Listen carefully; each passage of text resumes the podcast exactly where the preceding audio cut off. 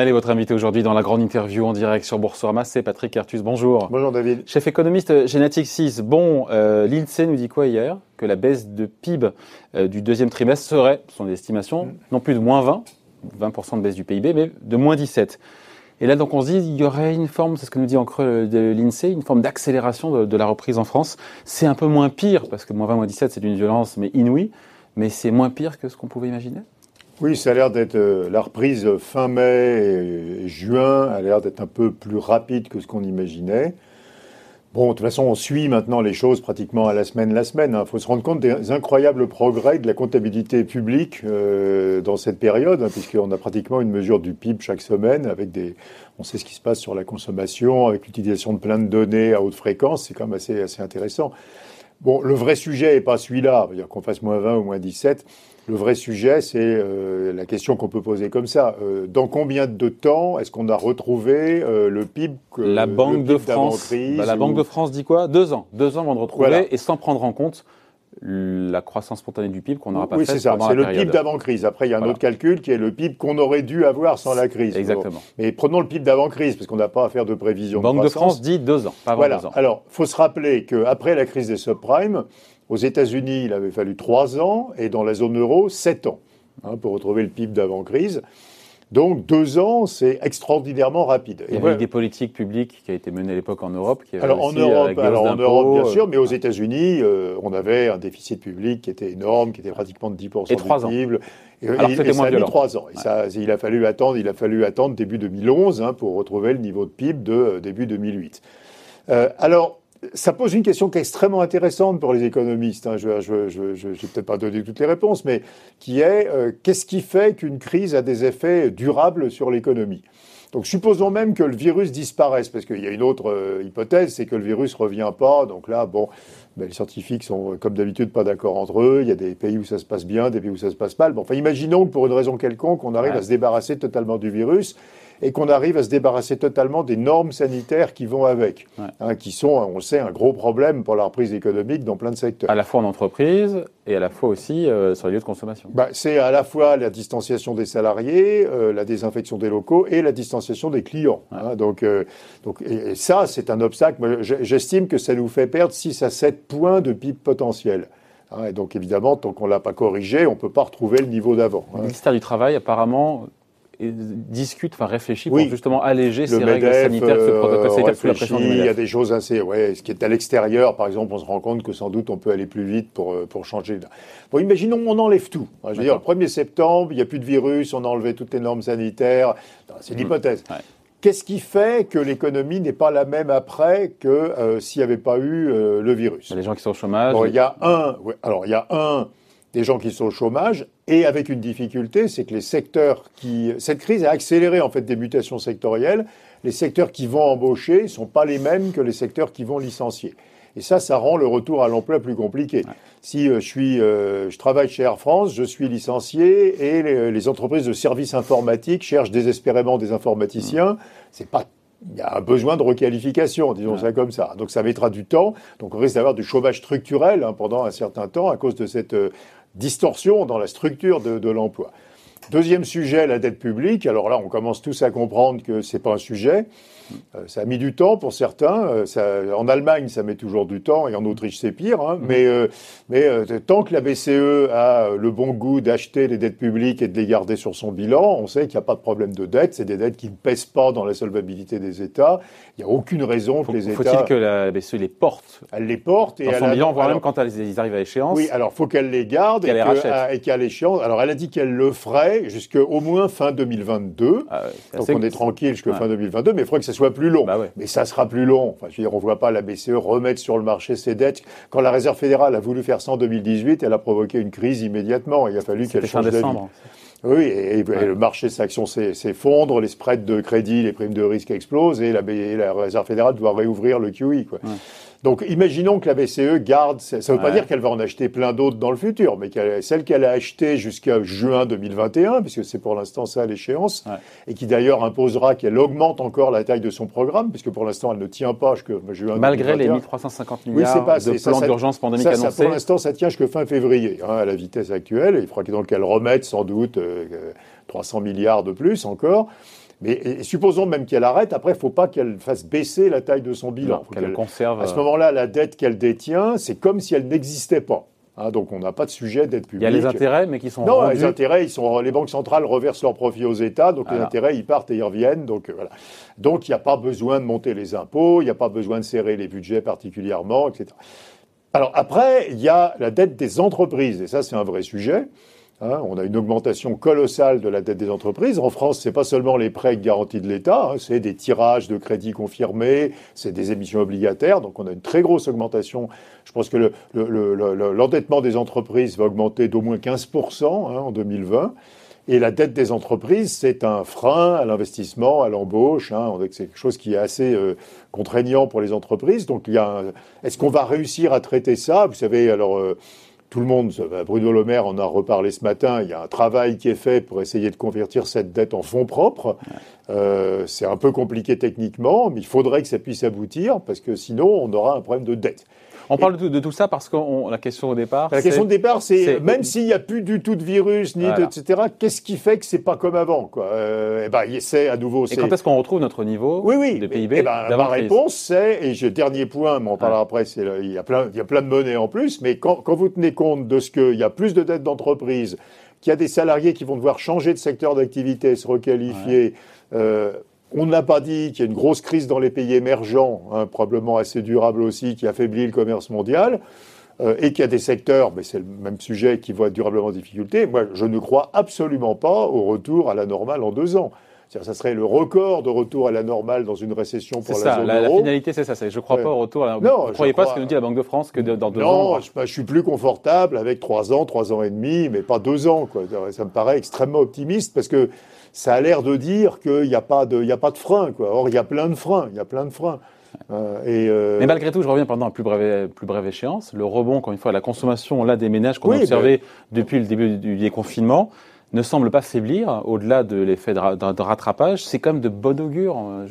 oui, oui, oui, oui, mais à nouveau, hein. oui, mais à nouveau, on va, ça remonte. C'est évident que ça remonte. Euh, la question, c'est, on est toujours 12% en dessous du niveau d'avant.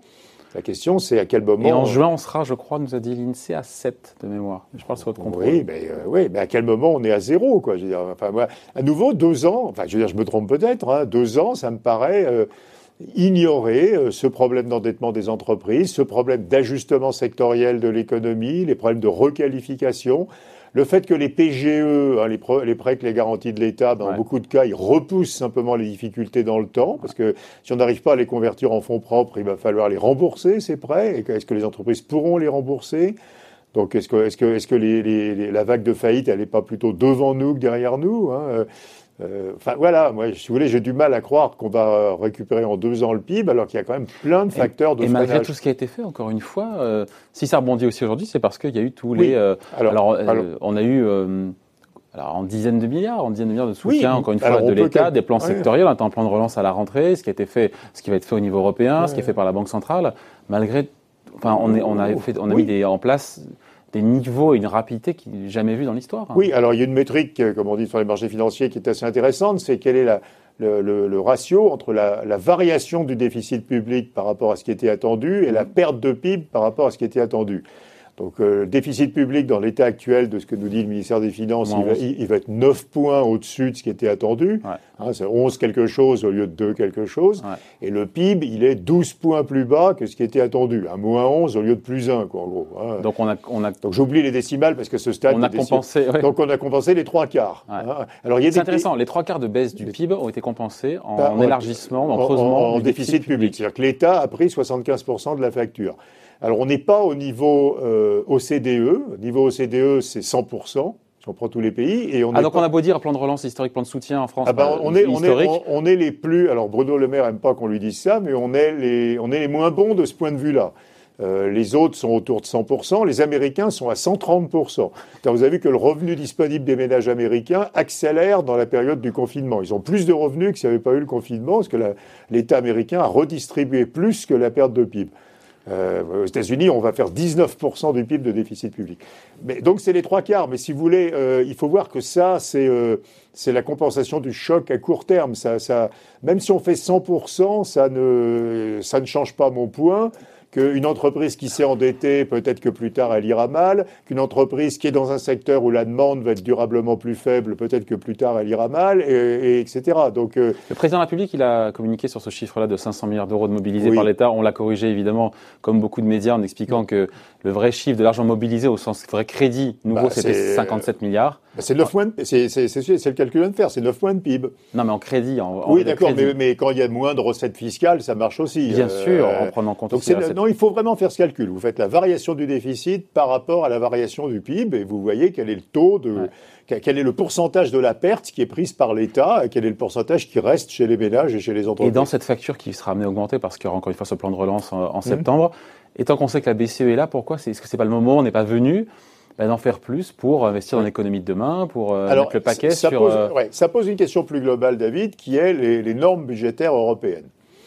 Euh, parce que toute cette question est un bout d'une question plus globale. C'est on vit avec des normes budgétaires européennes suspendues cette année. Qui ont, oui, mais, mais pendant on, voit bien hein. qui n'ont plus aucun rapport avec la réalité. Alors un, dans les crises, évidemment, on fait plus que 3% du PIB de déficit public. Dans les crises, les États veulent avoir les mains libres, ils ont raison.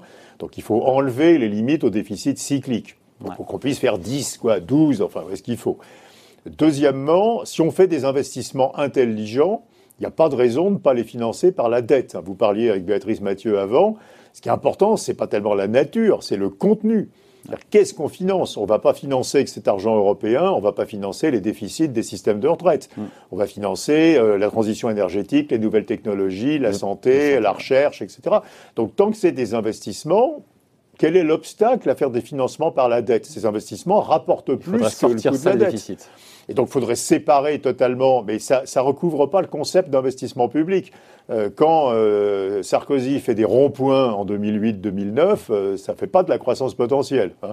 Mm. Dans, le, dans, le, même temps, les Anglais enlèvent les ronds-points et mettent des feux rouges, si vous voulez. Hein. donc, mm. on fait ce qu'on veut. Mm. Donc, mais il y a plein de choses qui sont les, les, crédits de la recherche dans les universités, c'est de la croissance potentielle. Enfin voilà, donc il y a donc il faudrait avoir un vrai concept de qu'est-ce qui, dans la dépense publique, fabrique de la croissance. Et là, il n'y a pas de raison de ne pas l'autoriser que ce soit financé par la dette.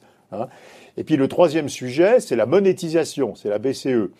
Euh, je vois aucune raison que la BCE... Alors la BCE, en théorie, ne monétise pas. On sait qu'on joue sur les mots. On respecte les critères qui ont été posés par la Cour européenne de justice. Enfin, c'est de la monétisation. Un déficit cyclique, il n'y a aucune raison de ne pas le monétiser. Il faut que les États aient les mains libres à nouveau quand ça va mal. Un déficit structurel, c'est-à-dire qui continue même dans la croissance, là, je vois aucune raison qu'il soit monétisé. Parce que soit c'est un déficit qui ne devrait pas être là, par exemple le déficit du système de retraite, et il devrait être supprimé et corrigé, soit c'est des bons investissements et il est légitime que ce soit financé par la dette. Donc il faut tout revoir, quoi. Je veux dire, les, séparer, séparer le mais on n'est pas pas là. Oui, mais on le fait de fait. De fait, on le fait. De fait, la BCE monétise les déficits cycliques. De fait, on laisse les déficits cycliques aller à n'importe quel niveau. Et de fait, on met de la dette. On le fait sans le dire. On le fait sans le dire. Ce qui est évidemment une des caractéristiques chroniques de l'Europe, mais c'est ennuyeux. Donc je pense qu'il faudrait avoir la clarté de dire bon, on va pas changer les traités, mais en réalité, voilà les nouvelles règles que nous appliquons et elles ont du sens. Bon, on parle un peu des marchés maintenant, évidemment, mmh. avec vous, Patrick Artus. Euh, certains disent que l'optimisme des marchés, retrouvé au-delà du coup de tabac de la semaine dernière mmh. avec le moins 7 sur le Dow Jones, mmh. euh, tranche quand même avec euh, des économies qui s'effondrent, des milliers d'emplois supprimés, ou millions même dans, dans le monde. pour le commun des mortels, c'est à ne rien y comprendre, et au pire, c'est cynique, voire totalement coupé des réalités. Qu'est-ce qu'on dit aux gens qui ne sont pas les, forts en économie, qui disent voilà, mais bah, comment, comment on peut avoir des un rebond de 30% par rapport au plus bas du CAC 40 bah, Vous connaissez ma thèse. Hein. Bon, D'abord, euh, le marché n'a aucune raison de valoriser euh, les bénéfices de cette année. Si vous regardez les consensus sur les bénéfices, hein, on est à moins 27, moins 28 cette année, on est à plus 22 l'année prochaine. Donc le marché euh, valorise normalement le long terme. Hein, donc il n'y a pas de raison qu'il baisse autant que les bénéfices. Hein, ce qui était le cas, ce qui est toujours le cas dans les récessions. Le marché commence à baisser à peu près d'autant que les bénéfices, et puis après, il se rend compte qu'il doit valoriser les bénéfices futurs et il remonte. Euh, point 2, bah, euh, la liquidité. Je crois qu'il va, il va falloir s'habituer à la décorrélation entre les, les fondamentaux et les marchés financiers. Alors évidemment, c'est à court terme, c'est très perturbé. Oui, c'est déstabilisant intellectuellement quand même. Bah, oui, mais à, alors à court terme, on voit bien, il y a des jours où le marché est tiré par la liquidité, et puis il y a des jours où il se dit, oula, euh, il y a des cas de Covid à Pékin, euh, euh, là, il, y a des, il y a des secteurs qui vont très mal et ils rebaissent. Euh, ou bien euh, Jay Powell fait un discours qui est assez raisonnable, il me semble, en disant attendez, ça va mettre plus de deux ans. il dit comme moi, ça va être trois, quatre ans, ça va être pénible, il y a plein de facteurs de freinage. Donc là, les marchés, et puis après, ils sont reportés, ils sont repris par la liquidité. Vous injectez l'OCDE cette année, D'après mes derniers calculs, les banques centrales de l'OCDE vont injecter 11 000 milliards de dollars de monnaie euh, pendant cette année, c'est-à-dire une augmentation d'à peu près 80% de la quantité de monnaie en un an. Et cette monnaie, elle fait quoi alors, cette monnaie, certains disent, bah, elle va pas dans l'économie réelle, elle n'aide pas aux gens à se financer, elle aide pas. Alors d'abord, elle permet aux États de faire n'importe quel déficit public. Donc cet argument ne vaut rien, puisque si on peut faire 11% du PIB de déficit public cette année, c'est parce que la BCE bien voulu créer de la monnaie pour racheter cette dette. Donc cet argument euh, est faux. Ensuite, cette monnaie, tant que les gens ont très peur, elle peut être stockée simplement sous forme de monnaie. Euh, les comptes sur dépôt ont explosé dans toutes les banques de l'OCDE. M2, vous savez ce qu'on appelle la monnaie, a augmenté de 12% en un an. Donc, euh, regardez ce qui se passe sur le livret A en France. Mais à un certain moment, il y a du réinvestissement. C'est ce que les économistes appellent le, rééquilibrage de portefeuille. J'ai trop de monnaie. Hein, dans mon portefeuille, j'ai trop de monnaie qui rapporte rien, donc je vais racheter d'autres actifs. Alors ça ne va pas faire disparaître la monnaie, la monnaie disparaît quand la banque centrale la détruit, mais Monsieur A, si Monsieur A achète une action à Monsieur B, c'est M. B qui récupère la monnaie de M. A, et M. A récupère une action, mais cette transaction a fait monter les actions. Hein. Exactement. Et ce qui rééquilibre les portefeuilles, c'est la hausse des prix des actifs. Donc moi, je m'attends à des bulles. Alors euh, sur les actions, sur euh, les infrastructures, sur le vert, hein, tout, sur tout ce qui est infrastructure verte, sur l'immobilier. Et c'est quoi on, une, commence même à voir sur le CAC 40 C'est quoi C'est un CAC 40 à combien? J'en sais rien. Enfin, je veux dire, on était à 6100 avant la crise, on va le retrouver, quoi. Donc euh, et on va, même, on va sûrement aller plus haut. C'est-à-dire ce qu'on voit bien, il y a 50 ans, il y avait une corrélation forte entre la quantité de monnaie et le niveau des prix. Donc si on avait augmenté de 80% la quantité de monnaie, finalement, dans les 10 années suivantes, on aurait eu augmenté de 80% le niveau des prix. Mais là, vous mettez de l'eau au moulin à ceux qui disent que justement cet argent, cette monnaie reste dans les circuits financiers, elle ne va pas dans le non, réel. Euh, alors, non, non, elle va dans l'économie réelle. À nouveau, si on a pu financer le chômage partiel, c'est bien parce qu'on a créé de la monnaie. Le chômage partiel était... Et ça ne crée pas d'inflation. Mais il y, a un double effet de la monnaie. D'abord, il finance des dépenses réelles, il dépense des dépenses publiques, hein, qui peuvent être des dépenses sociales. Et ensuite, cette monnaie fabrique une, restructuration des portefeuilles des investisseurs sur les autres classes d'actifs, donc fait monter les prix des autres classes d'actifs. Et donc on va voir monter les prix des autres classes d'actifs. Ça peut être chaotique, ça peut être hétérogène, euh, ça peut être Donc ça veut dire que pour sauver encore une fois le système aujourd'hui et l'économie, on a créé une tonne des tombereaux de 11 000 milliards de 11 000 milliards de monnaie pour l'instant, pour, l'OCDE pour euh, l'instant, sans doute sera révisé à la hausse. Ça va, mais en, en voulant régler un problème aujourd'hui, on crée la bulle de demain. Ben, si vous voulez, sur, les, sur les actions, non, mais la, la question c'est pourquoi avant on voulait pas que les banques centrales monétisent les dettes publiques?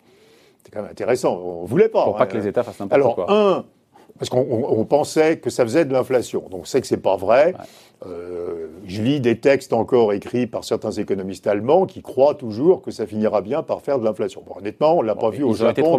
on l'a pas vu au Japon depuis 40 ans, donc ça. Deux, parce que ça crée ce qu'on appelle un aléa de moralité, ça pousse les États à ne jamais résorber leur déficit public. Donc ça, on le voit. C'est évident, mais on le fait exprès. Pensez à la France bah, Je pense à tout le monde, mais on le fait exprès. C'est pas, c'est pas, la BCE n'est pas naïve. La BCE le fait pour permettre que les États aient n'importe quel déficit public qui paraît utile. En temps de crise. En, temps, de crise. en temps de crise. Et la crise, maintenant, avec une extension, et, en, disons, et en post-crise. Hein. On verra après.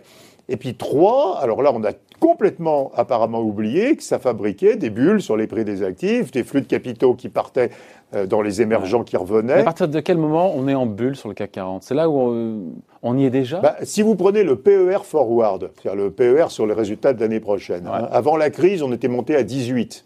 Et vous vous rappelez que dans ce même studio, on disait 18, est-ce que c'est pas déjà un peu haut, etc. Là, on est à 22. Donc on est déjà en valorisation, hein, on est déjà 20% au-dessus de l'avant-crise. Hein. Alors évidemment, en indice, on est toujours 20% euh, plus bas. Mais euh, donc, vous n'êtes pas, donc, donc mais, pas à l'aise avec un CAC à 5000 points, vous n'êtes pas à l'aise. Ben, je sais pas, je suis pas à l'aise. Si, mais moi, je suis à l'aise avec n'importe quoi. Je pense que, je pense qu'à nouveau, qu'il va falloir que les banques centrales nous fabriquent un monde où on va chroniquement décorréler euh, les prix des actifs des fondamentaux. Alors pas tous les jours. Y aura toujours un, sauf, qu'il y aura non, mais si toujours un retour à la réalité. Si on apprend qu'il y a 50 foyers de Covid de plus en France demain, le CAC va rebaisser. Euh, si une grande entreprise passe un message très négatif, le CAC va rebaisser. Mais sur la tendance, je pense qu'on fabrique cette décorrélation parce que les marchés, ils sont tirés par la mais liquidité. quand on tire sur le sur l'élastique, au bout d'un moment, sur le ressort, il... Oui, mais on fait ça depuis la fin, on fait ça depuis longtemps. Enfin, je veux dire, on l'a fait dans les années 2000. On l'a Donc, fait- à vous écouter, donc, euh, je dis pas que rien ne justifie la valorisation théorique aujourd'hui du CAC 40, parce qu'en termes de PR forward à un an, on est on est 22, trop haut. On est trop haut. donc c'est déjà très cher. Et On est déjà très cher, oui. On est déjà très cher. Mais, Donc, mais ça, va monter, fondamentalement- mais ça va monter encore.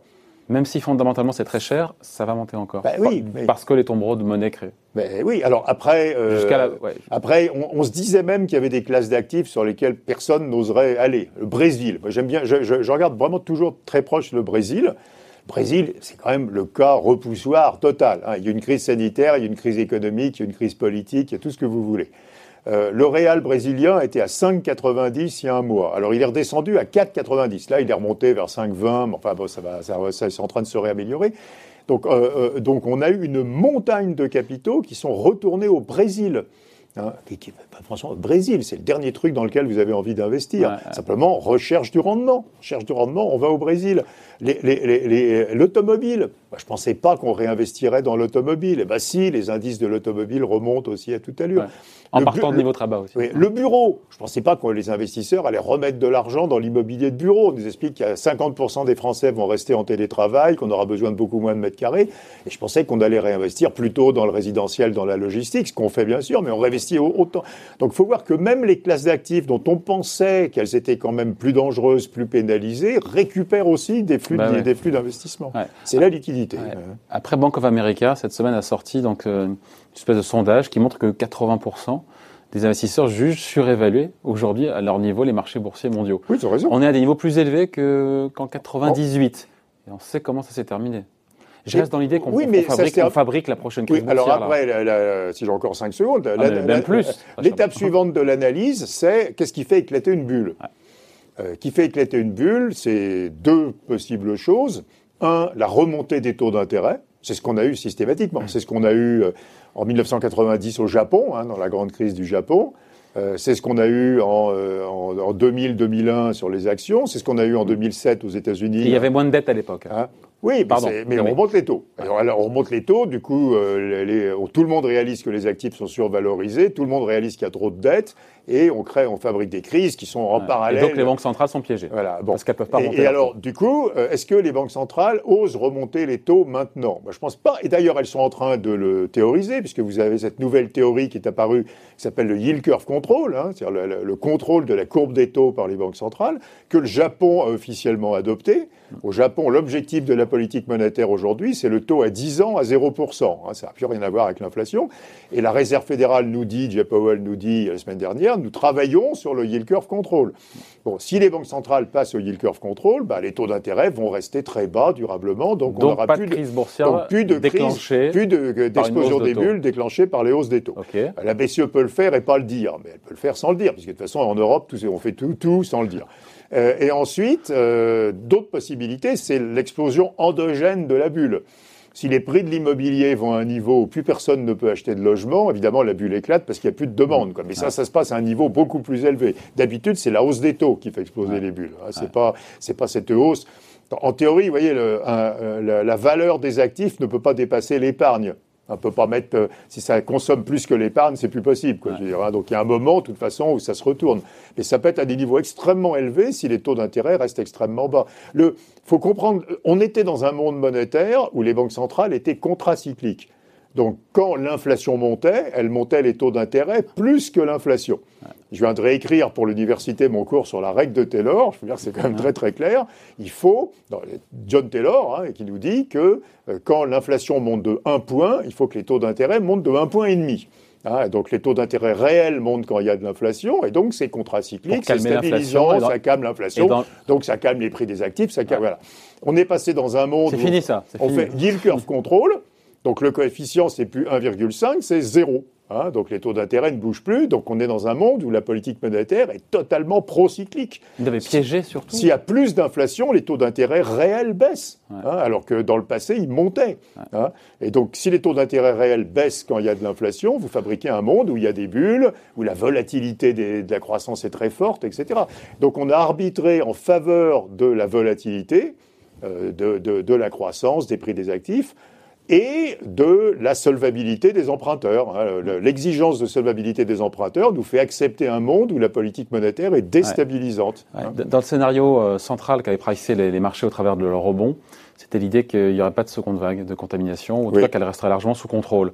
Ce qui se passe, encore une fois, qui pour l'instant est sous contrôle, mais on, on, voit à Pékin des écoles qui ferment, des universités mmh. qui ferment, mmh. des quartiers, euh, on se dit que les marchands ont eu tort, justement, d'où les D'où les soubresauts et le coup de tabac la semaine dernière aussi, euh, bah, et, du début de semaine bah, je suis pas. Tout le monde était économiste avant la crise. Maintenant, tout le monde est médecin, sociologue. Non, mais ça veut dire que les marchés aujourd'hui avaient mis de côté ce scénario-là qui reprend un peu d'épaisseur et de Non, alors vous savez, quand il y a eu des quand il y a vraiment des mauvaises nouvelles euh, sur la maladie, euh, les marchés le prennent mal. Hein, honnêtement, on l'a vu, on l'a vu quand même dans les dernières semaines. J'ai l'impression que les autorités européennes et françaises en particulier pensent que si jamais, personne ne croit une deuxième vague, mais on pourrait avoir une resurgence de cas, euh, on ne fermerait pas l'économie. Hein, on, serait extrêmement prudent avec les personnes dites fragiles. Euh, mais on ne refermerait pas l'économie. Pas de total lockdown. Ah non, on, on, même pas du tout de lockdown. Parce qu'on n'a pas les moyens. Pas du tout de lockdown. Alors on peut pas le faire deux fois. Pas de lockdown, mais on demanderait aux personnes âgées, aux personnes malades, aux, diabétiques, etc., de rester chez eux. Quoi. Euh, mais on, je crois pas du tout qu'on ferme les entreprises. Parce que on a encore une fois. D'ailleurs à Pékin, regardez qu'on ferme pas les entreprises. Ce qu'on a demandé aux Pékinois, c'est de plus partir en vacances, euh, de pas aller au restaurant. Euh, on a on a fermé les écoles primaires, mais les gens, mais les gens vont travailler. Donc, donc je crois, je crois pas du tout qu'on ferme l'économie, même si l'épidémie revient. Parce que bah parce qu'on ne peut pas se payer de 4 mois. Voilà, je, voulais, vous l'entendre dire.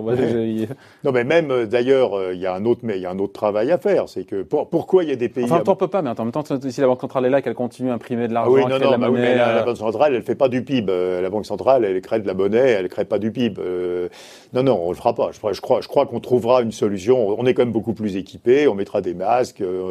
Effectivement, on s'amusera pas parce qu'il y aura plus de loisirs, il y aura que le travail, mais si ça revient, on continuera à travailler. Bon. Bon voilà, en tout cas, euh, merci d'avoir été avec nous comme à chaque fois. Donc Patrick Artus qui était l'invité de la grande interview en direct sur Boursorama. Bye. Merci.